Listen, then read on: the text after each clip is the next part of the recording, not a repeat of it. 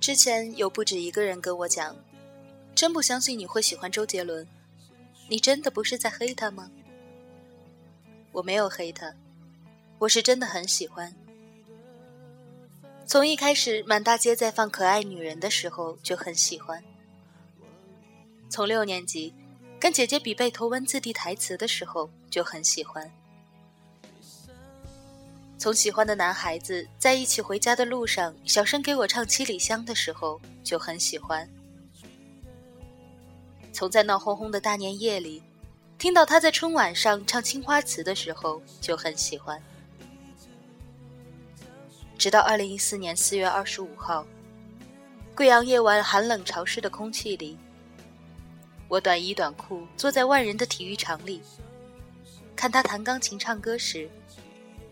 还是十年前的那个样子，我就知道，我不仅仅是喜欢而已。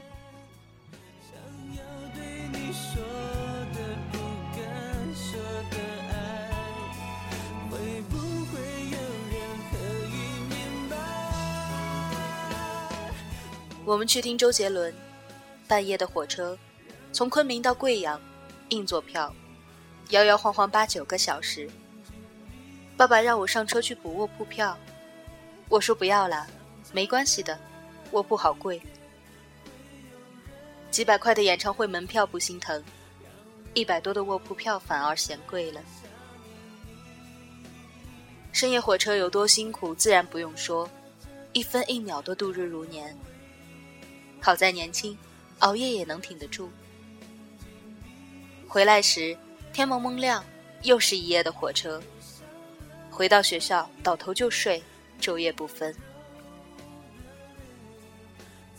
去之前，朋友跟我说：“你不会坐在很靠后的位置吧？小心听演唱会成了听大合唱。大合唱又有什么关系？其实最让人感动的就是大合唱了。从不同的地方就近赶过来的人，每一首歌都跟着大声唱的人。”在人群中大声喊着“周杰伦，我好爱你啊”的人，在下课后的十分钟间隙里，在晚自习回家的夜色里，在电风扇吱吱呀呀转个不停里，在绕着操场奔跑的脚步里，我和那些人都听着周杰伦。我们就在这样的夜晚里，扯着嗓子跟着台上的人。唱每一首歌。演唱会上，他说：“我现在要唱的是我十年前写的歌。那时你们还是学生吗？现在你们有人结婚了吗？有人有 baby 了吗？十年，从陈奕迅那首歌大红开始，就变成了一个多么让人心碎的符号。”身旁的小伙伴哭得满脸都是眼泪。我问他：“没这么夸张吧？”他跟我说：“我想我男朋友啊。他有个异地恋的男朋友。异地恋嘛，总是很辛苦的。我很能理解他，在一首歌里哭泣，并不是丢脸的事情。”我还记得每次听到《七里香》前奏响起来，心里好似一片大风吹过的感觉。不管走在哪里，闭上眼睛就能落泪。他还年轻，好在我也还年轻。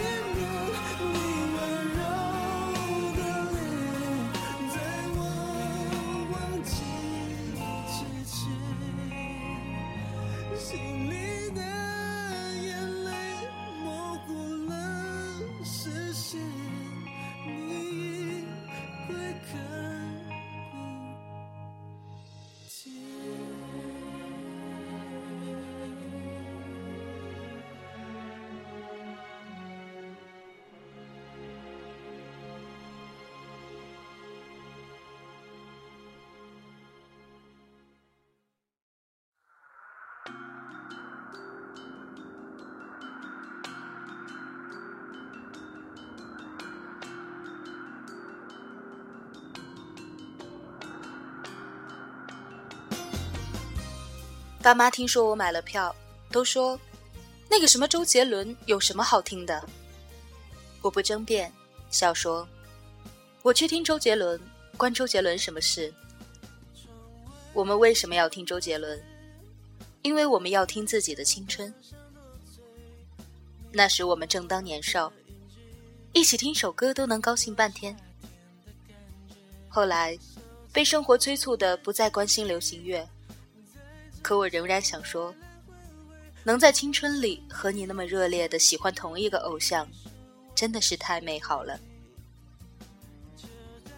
二十岁的时候要背着包到处去旅行，要去音乐节，要对喜欢的男孩子大声的告白，要买好多好多漂亮的高跟鞋，要敢跋涉五百公里去听周杰伦。人生有几个十年？原来。这些不过是我能给予自己的最大诚意而已。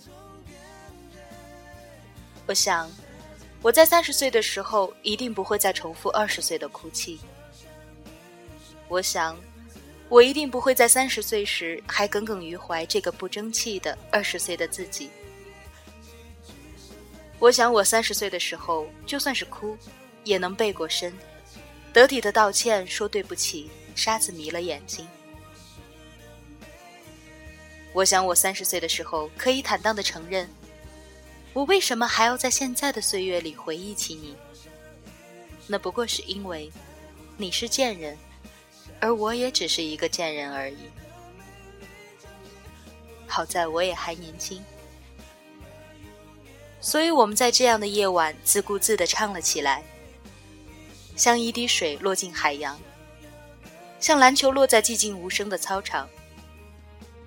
向蝉与香樟练习表白，像放学的音乐淹没在自行车的车铃，像一个人背着手走向另一个人的脚步。那饱满的稻穗幸福了这个季节，而你的脸颊像田里熟透的番茄。我一路向北，离开有你的季节。最美的不是下雨天，是曾与你躲过雨的屋檐。为你翘课的那一天，花落的那一天，教室的那一间，我怎么看不见消失的下雨天？我好想再淋一遍。当我手忙脚乱开始找纸巾时，才意识到。自己已经哭成了一个傻逼。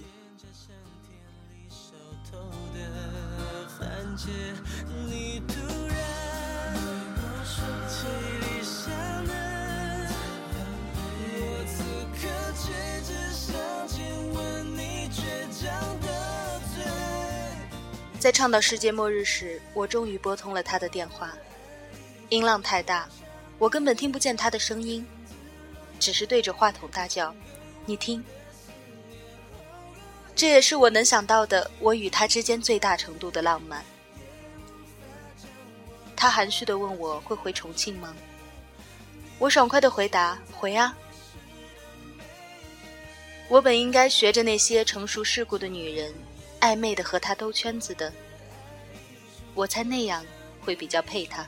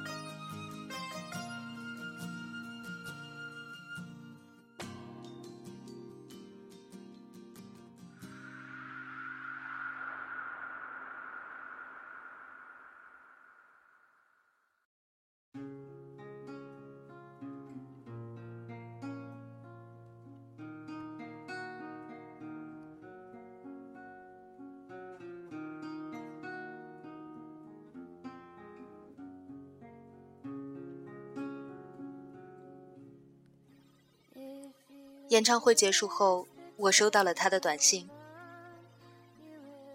如果有一天，你更关心柴米油盐，不再有层次感，我会会不会当做从来没有翻过你这本书？我想，不会。晚安。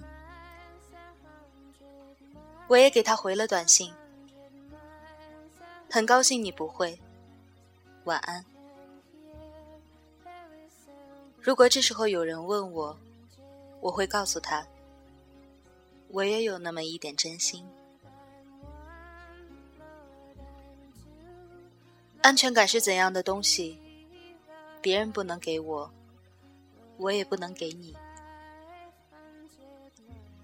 至于那个我未能拨通电话的少年，我是多么想和你一起听完那首你给我唱过的《七里香》。我远远看着你的时候，我的世界放了场绚丽的烟火。我觉得我的青春美不胜收，